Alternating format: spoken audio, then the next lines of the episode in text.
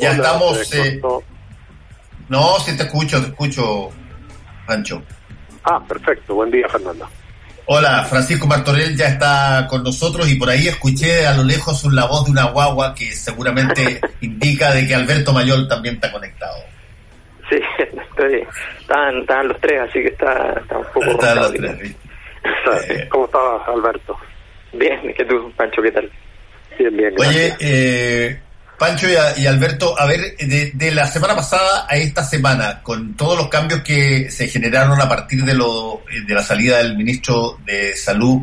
eh, ¿han visto algún, y, qué han visto, digamos? Contémonos un poquitito eh, qué cosas se han visto de, de, nuevo y qué cosas han visto en el sentido de que no hay necesarios cambios, sino que han aparecido quizás nuevas, nuevos desafíos. A ver, cuéntanos un poquitito, Alberto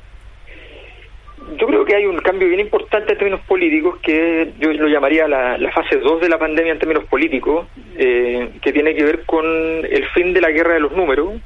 la derrota del gobierno en la guerra de los números, el fin de la tesis de una buena gestión de la, de la pandemia y, y, todo, esa, todo, ese discurso que había sido un, un elemento muy fundamental para que el gobierno tuviera eh, una capacidad de, de, flotar. Eh, lo que no significa que, no tenga la capacidad de flotar ahora con esta variable eh, derrubida, pero evidentemente se le pone más, más difícil. Pero esta fase 2, ¿en qué se caracterizaría, a mi juicio? Fundamentalmente en que se, sincera un, un escenario que, que, para decirlo en simple,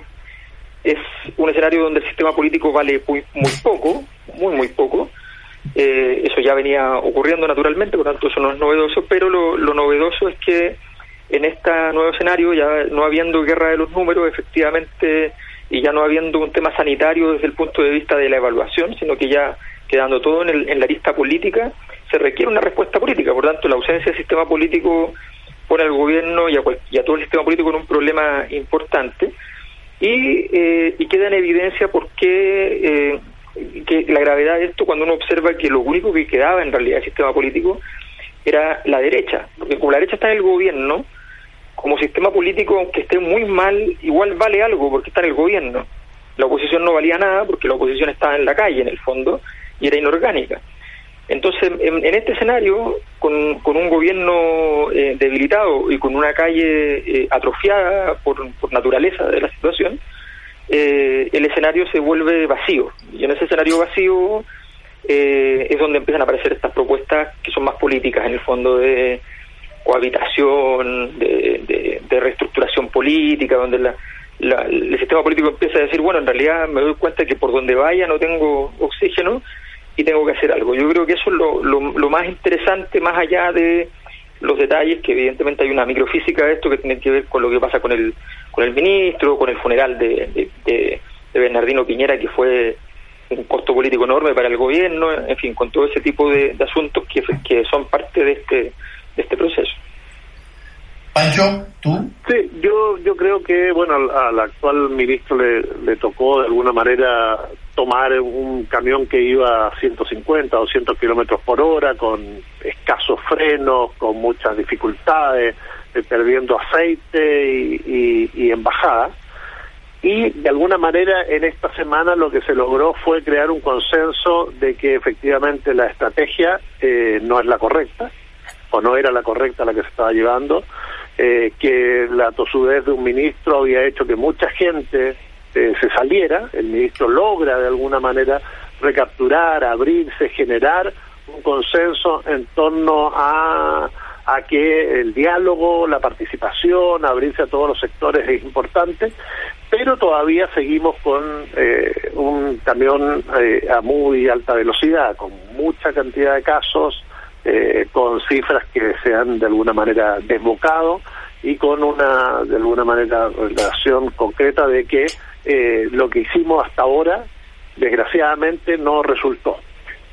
Eh, en ese marco, como dice Alberto, viene la cuestión política y ahí es donde el ministro empieza por primera vez y me da la impresión a jugar un rol político, cosa que eh, no, lo, no lo pensábamos en un principio, que se iba a adecuar a lo técnico, que se iba a generar ahí, que iba a tratar de empezar a, disminuir las velocidades y ha, y ha tomado ese rol de no solo hablar con los sectores eh, técnicos que están involucrados acá, me refiero a ingenieros, datos, cifras, matronas, médicos, colegios, etcétera, sino que además abrió el campo hoy al, al, Congreso, a los diputados, a la oposición y se ha convertido en un interlocutor frente a un gobierno que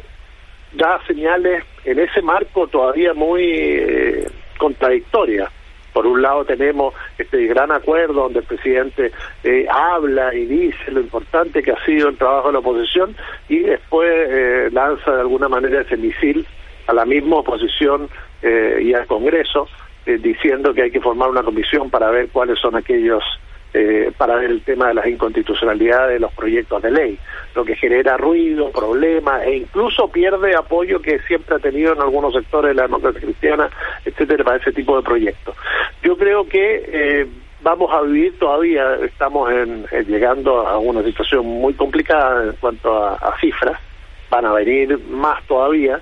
Lo que está ocurriendo en Europa, además, y en los rebrotes que se están teniendo, eh, nos muestran que esto no es tan estacional, que esto quizás no termina en septiembre. Ayer escuché a un epidemiólogo, que hablaba de, diciembre, y ni así, porque eh, si es que el, clima no ayuda, efectivamente no somos capaces de controlarlo,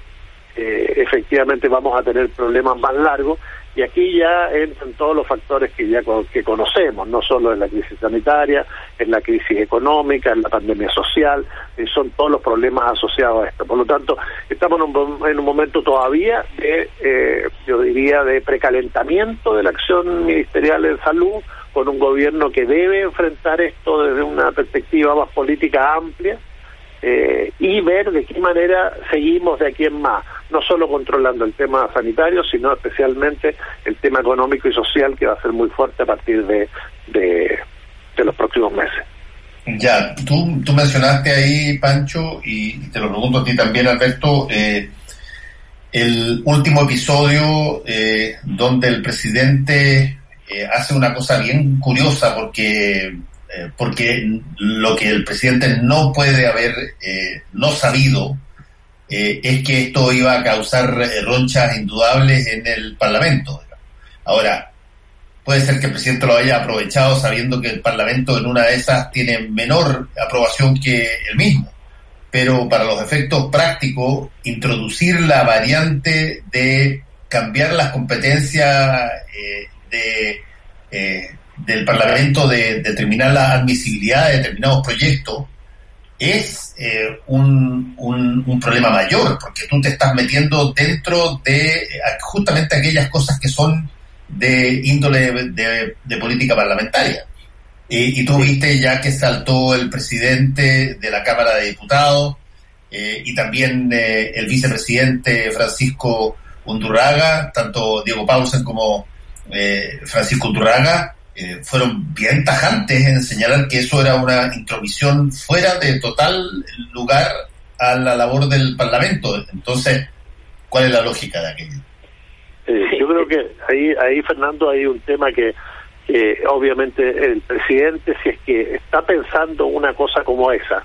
efectivamente tú dices que tiene un, poquito más de popularidad que lo que tiene el Congreso en sí, pero no a todos los parlamentarios. Y además este tipo de, de iniciativas siempre tienen que ser, no sé si consensuadas, pero por lo menos tú debes tener un par de personas, un grupo de gente que la apañe y que te permita eh, enfrentarla y mostrarse en la sociedad como un logro y ahí te peleas con el enemigo que sea. Y en este caso, eh, la comisión no tiene viabilidad alguna. Ya sabemos que la democracia cristiana le dijo a sus militantes que no.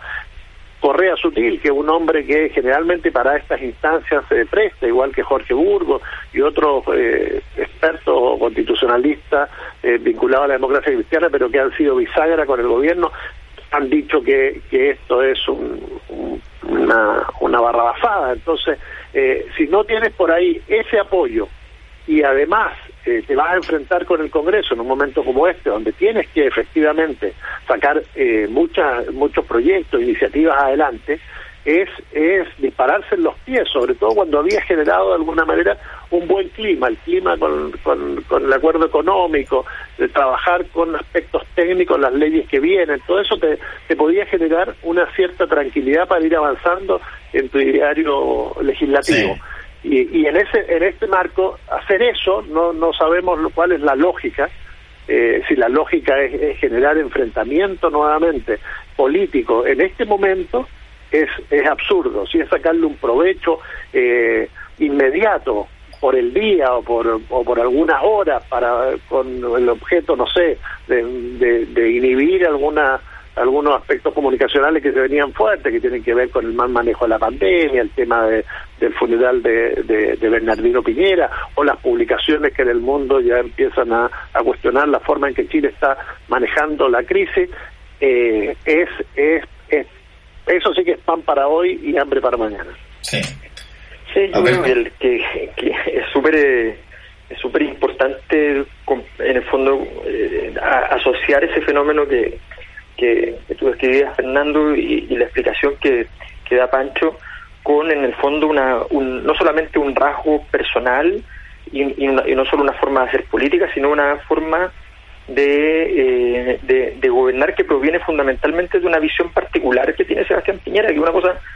muy de él, que tiene mucho que ver con el mundo de la empresa, pero que no es exactamente lo que viene del mundo de la empresa tampoco. Eh, y que tiene que ver con esta mirada de que, primero, él no es un constructor de instituciones, no es un constructor de poder colectivo,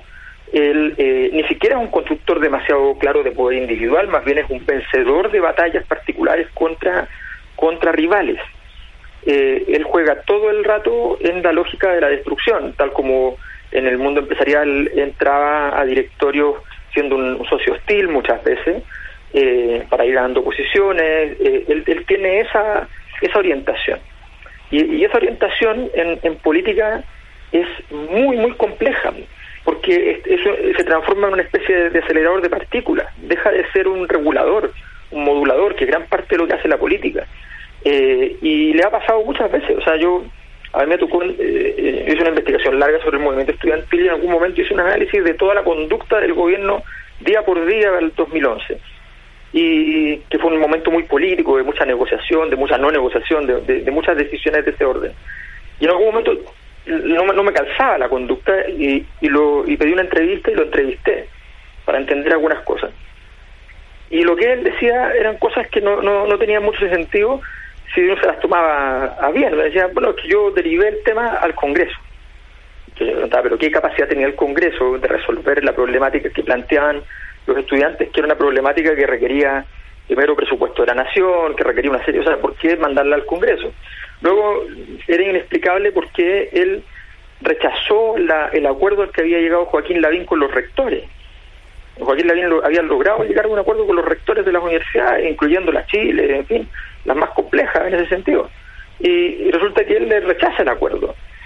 Eh, y eso revela que él juega a hostilizar un poco más, a, ver hasta dónde puede llegar, hasta dónde puede ganar posición.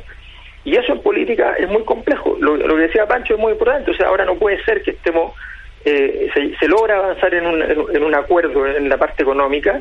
eh, que ni siquiera es tan terrible para el gobierno, no es una cantidad de plata inmanejable,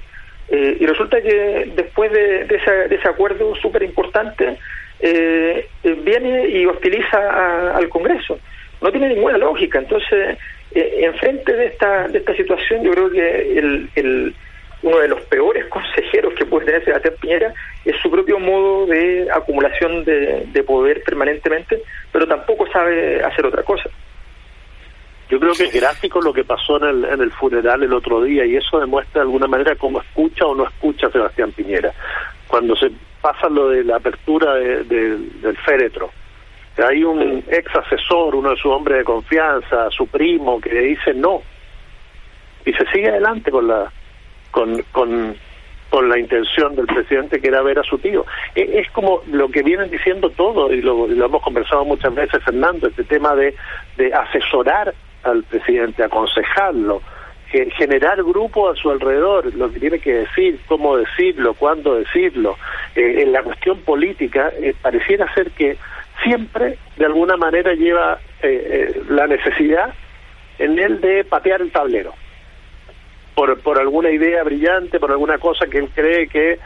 puede generar un espacio mayor, etcétera. Y eso en circunstancias como la que estamos viviendo es extremadamente grave porque eh, hay una frase acá que, que la han eh, patentado todo, prácticamente todos los gobiernos del mundo, pero que hay que hacer la cambia, es decir, salimos entre todos.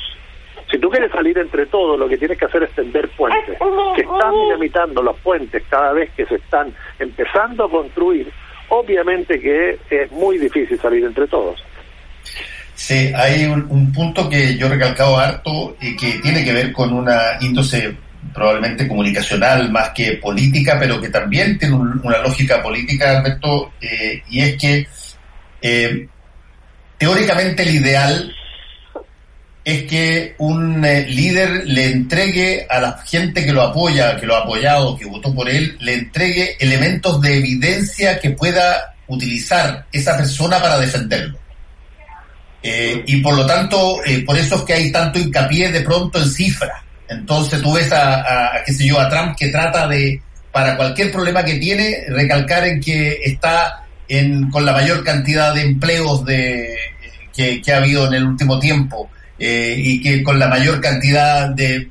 balanza de pago beneficiosa del último tiempo, porque tú necesitas entregar evidencia dura que la gente que te apoya pueda utilizar para defenderte. Cuando tú no tienes eso y, finalmente caes en una situación como la que el mismo Trump está llegando ahora, eh, donde básicamente tú a la gente le pides que se defina sobre si está conmigo o está contra mí, por razones emocionales, ya no por razones de evidencia dura, eh, sino que por razones emocionales, cuando personas comunes y corrientes, normales, en, la mesa de un comedor, eh,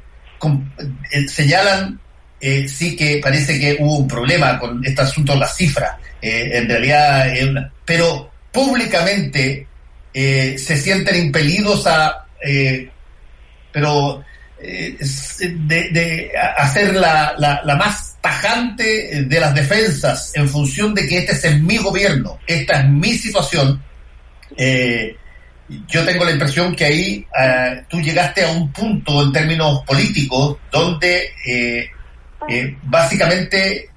eh, tienes eh, una, una, una, estrategia de generar la mantención de la adhesión que tienes sobre la base de factores emocionales. Y, y ese es una de las el caso más, más a mi modo de ver, pero especialísimo fue cómo se defendió a Mañalich cuando lo bajaron. Mañanich mm. fue un héroe que estuvo ahí, no tiene vaso, trabajaba 14 horas, él tenía la mayor de las intenciones, eh, no, no vi a nadie que lo defendiera en términos serios, mostrando cifras, mostrando eh, situaciones específicas. Eh, porque justamente por eso fue que se fue, fue, sacado. Entonces tú dejaste de entregar y alimentar a la gente que te tiene que defender con evidencia dura que es lo que necesita para que la gente se compensa. Cuando ya llegamos a un nivel donde básicamente o estás conmigo o estás contra mí, eso es fanatismo puro. Sí, lo que, lo que tú dices es, muy, muy, importante desde el punto de vista de la, de la construcción de, colectivos. Hay una investigación muy espectacular de, un sociólogo eh, llamado Randall Collins que, que se llama eh, Sociología de las Filosofías. Él dice, todas las corrientes filosóficas en la historia, y por corrientes filosóficas dice él, me refiero a eh,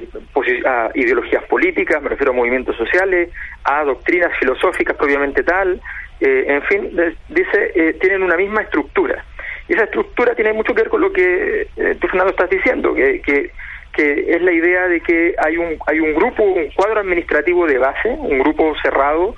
que, que es muy fiel y que prepara en el fondo el discurso para un grupo que es mucho más amplio, pero todavía circunscrito, que es el grupo que en el fondo va a salir a evangelizar, si lo decimos religiosamente, va a salir a convencer desde el punto de vista de las visiones más, más filosóficas, Eh, y, en el fondo ese, ese grupo necesita ávidamente un, un discurso, una, una posición filosófica, unos datos, como es hoy día mucho más relevante, que, que le den una capacidad de que se le abra la puerta y los oídos de las personas para que para poder efectivamente empezar a conversar, no para ganar siquiera, para empezar a conversar. Después de ahí se ve cuánto se logra ganar, pero si tú no logras abrir la puerta, eh, se hace muy complicado. Y eso es lo que está pasando al gobierno, y por eso cuando, cuando uno mira que, que el gobierno se felicitaba por haber llegado a 25, 27 o 30, da lo mismo en realidad, pero más o menos al, tercio histórico de, de, la derecha o un poco menos, eh, en realidad la pregunta que uno se tenía que hacer era, ya, pero esto es una variable sólida, está basado en un, en un, cambio de doctrina, en una, en una mirada, en una perspectiva donde la gente de, derecha está encontrando un lugar donde afirmarse, o en el marco de una orfandad, de la ausencia de, de, padre, la derecha se, se aferra en algún momento determinado, cuando ve que ya no hay salida, que no hay solución, la gente derecha se aferra a algo, ese algo se llamaba, se llamaba Mañalich, para ser bien concreto, no se llamaba Sebastián Piñera, se llamaba Mañalich, eh, y finalmente entonces eh, se hunden con, con ese barco. Y eso es lo que está pasando hoy día, o sea, después de hundir ese barco, ¿a dónde se van a, a eh, París es un, es, un, es un ministro muy competente, muy capaz políticamente, muy capaz en muchos aspectos, cierra un poco a más la brecha y el problema a través del, del vacío y el forado que genera Mañalich con el colegio médico, pero, pero, pero París no es el tipo de político para una crisis como esta. Eh, es el típico, es más bien un, una, de es de, la, de una época distinta, de una época de la, de la transición, eh, es otra cosa. Entonces, eh, realmente esa, esa incapacidad de generar un núcleo duro, ideológico, no solamente de gente comprometida porque son parientes o son tan dentro del sistema político, sino que comprometida políticamente en un, en una, en un, en un, no solo en un discurso, sino que en una filosofía y en una visión, y que eso se proyecta hacia afuera, a otro grupo que, que vaya por las calles haciendo todo esto, eh, no, y lo tenemos en forma de remedio a partir de las cajas y el instructivo de lo que se debe decir con las cajas. Ese es el remedio de no tener justamente eso que debería ser algo natural de un liderazgo. Claro, lo que pasa, eh, Alberto, que yo creo que la lógica del estallido, la polarización, recuperar adeptos, subir en las encuestas, en este esquema eh, no fue el, el, correcto, en el sentido de que eh, lo primero era una estrategia sanitaria para enfrentar. Y lo que se pensó más fue una estrategia que diera resultado en el corto plazo para recuperar credibilidad y aprobación. Creo que ahí está eh, planteado el error. Yo creo que si el gobierno hubiera actuado de otra manera, el marco de, este, de esta crisis sanitaria, obviamente que hubiera recuperado credibilidad, pero no lo está haciendo porque fijó como prioridad la credibilidad y ese, ese es un error, porque tú empiezas de alguna manera a jugar con las cifras. Un poco lo que eh, planteó el otro día Donald Trump en un meeting ahí en Estados Unidos. Dijo, vamos a tener que empezar a hacer menos test. No, no, no, fue, fue peor, fue, no, fue peor, fue, fue mucho peor. Yo lo estaba viendo directo y casi me caí porque él dijo eh, una cosa que, que desde el punto de vista desde el punto de vista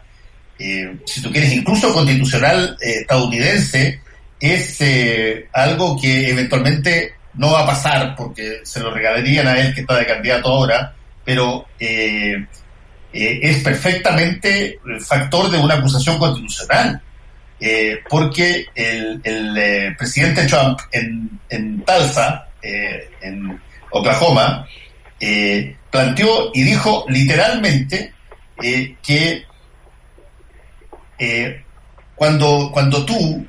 eh, mides, eh, tomas, mides más, mides más, vas a encontrar más test, dice, el, tipo dice. Cuando tú testeas con, con esa cantidad enorme de test que nosotros hacemos, vas a encontrar más casos de contagio. Hace una pausa y dice la frase bombástica. Así que yo le pedí a mi gente en el gobierno que dejara o bajara los niveles de testeo para que no se vieran todos los casos. Eh, esa es una, una manera, si tú quieres, de alguna manera, pero abierta, palmaria, eh, te la digo en tu cara, que yo voy a cocinar las cifras para que no parezcan demasiado contagios. Exacto. Entonces, eh, eh, cuando cuando empiezas a moverte en ese escenario, y tú sabes, porque efectivamente ayer a mí me llamó la atención que el ministro de Salud de Chile dijera, hay una leve mejoría en las cifras, cuando sabemos que se hicieron 12.000 test y los contagios bajaron a 3.800, por lo tanto mantuvimos una positividad del 30%. Si hubiéramos hecho 20.000 test, hubiéramos tenido 6.000 casos, que es lo que veníamos teniendo las semanas anteriores. Y claro, eso obedece al fin de semana. Entonces, la, la, si tú empiezas a jugar con las leves mejorías y adornar las cifras, claro, puedes caer en situaciones tan eh, eh, bombásticas y dramáticas como al presidente Trump que dice, bueno, hagamos menos test o, le instruía a mi gente que hiciera eh, menos test para tener menos contagio y aparecer mejor en las cifras ya no nacionales, sino también mundiales, porque claro, tú ves como escala y vas quedando ahí a expensas de que te golpeen de todas partes del mundo y eso va a traer aparejado un montón de cosas. Y cuando tú manejas mal una crisis, bajas bonos, pierdes confianza país, la economía, es decir, hay una serie de cuestiones que yo creo que eh, el, eh, el presidente y algunos de sus asesores lo están viendo permanentemente en las pantalla y dicen, wow, si seguimos así esto nos va nos va a traer consecuencias a, futuro muy muy graves en la materia económica. Eh, entonces, a lo que voy es que si tú tenías una estrategia, si la empezaste a trabajar desde enero, si tenías la posibilidad de adelantarte, porque las experiencias de Italia y España te daban elementos como para trabajar, pero no, le agregaste el, tema local, el tema el tema del post estallido, el tema de la falta de credibilidad, la falta de aprobación, etcétera, y fijaste ahí el, el, asunto, obviamente que eso te iba a explotar y en algún momento íbamos a estar en la situación en que hoy estamos, bueno, que afortunadamente se están escuchando otras voces, entonces ya se le da espacio a fundaciones, los ingenieros tienen más participación, el colegio médico dice algo y efectivamente hoy podemos pensar que hay una hay una lógica y una estrategia. Ojalá que se dé, porque todavía la estrategia sigue siendo un poco de cómo soltamos algunos sectores, a qué sectores permitimos que trabajen, cuáles no. Eh, estamos con el tema de la minería muy fuerte, todo el mundo sabe que el tema de la minería es fundamental para la recuperación del país y que todo el IMASEC y todo lo que viene y todo el crecimiento de Chile, incluso el, la, el renacimiento post pandemia va a depender del cobre, entonces hay voces muy fuertes que dicen no paremos el cobre y otros que te dicen no, es justamente el momento ahora de hacerla, de tomar las medidas fuertes para que estemos dos semanas o 20 días y luego podamos enfrentar, porque si no lo que viene después va a ser peor. Entonces, todavía estamos en una discusión que es, a mí, a mi entender, eh, absurda, que no todavía no se no, no se está tomando en cuenta lo que pasó en Europa y lo que está pasando ahora, digamos. Entonces, ahí es cuando uno dice, bueno, si, si seguimos con la lógica de recuperar aprobación y credibilidad, la pandemia nos va a ganar a todos. Sí, yo creo que el, el, tema de la manipulación un, minuto, el tema de la manipulación de datos yo creo que ya lo tenemos eh, internalizado acá porque efectivamente a nosotros no, nos pasó que todo parece indicar que hubo en marzo una especie de ceguera eh, a propósito que, que, permitió que ahí hubiese el salto más grande en términos de, de, de los datos reales, eh, mientras lo que se sabía era muy poco porque se estaban haciendo incipientemente algunos test, pero nada, nada importante. Entonces, objetivamente el tema de no, manejar datos es una, es, es una cosa que los, gobiernos hacen, confesarlo es otra cosa, como hizo Trump, pero pero los gobiernos lo, han hecho en varios casos y como lo hemos como lo hemos visto. Ahora yo creo que efectivamente el, lo que dice Pancho es, bien importante respecto a la, minería, o sea, lo que viene ahora es un momento en que hay que hay que tomar decisiones. Chile es tan importante para el cobre que en realidad no se ve prácticamente afectado porque Chile mueve el precio del cobre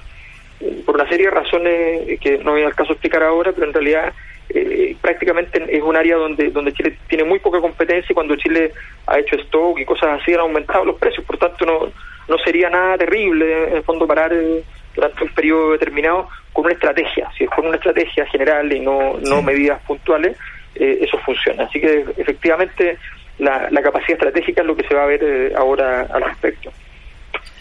Gracias Alberto, gracias Pancho, cuídense. Chao, chao. Gracias Fernando, un abrazo. Un abrazo. Pues. Ustedes también. Chao Alberto. Volvemos con combinación clave. La clave me escucha.